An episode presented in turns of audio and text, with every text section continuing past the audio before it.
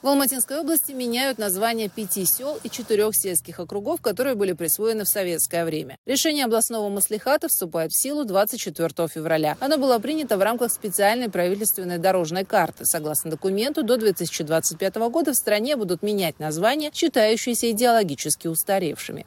Энергетический сельский округ будет называться Утиген-Батыр. Селу Покровка присвоит имя Кинена Азербаева. Чубаевский сельский округ станет Байкенским. Междуреченский сельский округ – Аксайским. Село Козалту-4 переименуют в Жебек-Жулы. Изменят название сельского округа Касцик. Ему присвоят имя режиссера и педагога Аскара Токпанова. Название села Комсомол в этом сельском округе будет изменено на Жайнак.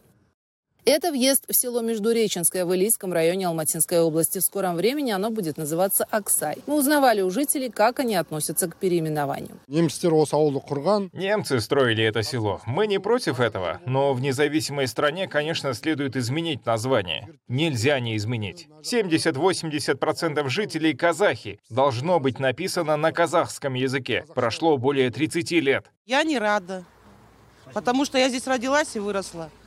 Он был Междуреченск.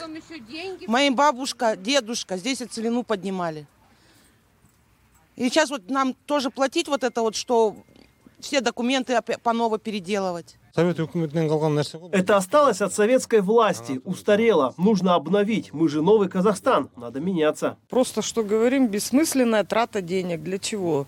От того, что его переименуют здесь, что кто-то по-другому жить начнет или что-то жизнь другая начнется. Она такая же и будет жизнь. Ничего не изменится. По словам Акима села, название планировали поменять еще в 2018 году, но возможность для этого появилась только сейчас. Население, говорит Аким, поддерживает переименование. После одобрения маслихата мы сообщили селу радостную новость. Все в курсе, никаких протестов нет. Поддержка только растет.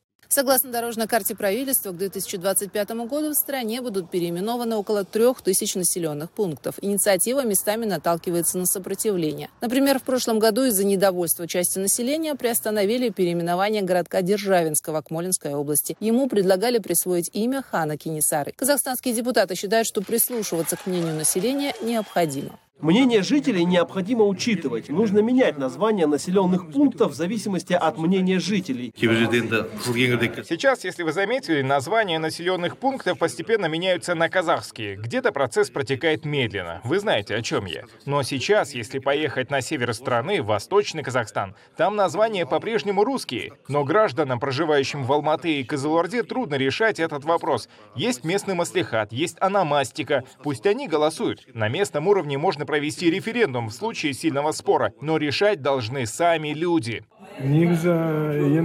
Я считаю, что лучше прислушиваться к голосу народа. В каждом месте могут жить разные народы. Казахи по численности могут не преобладать.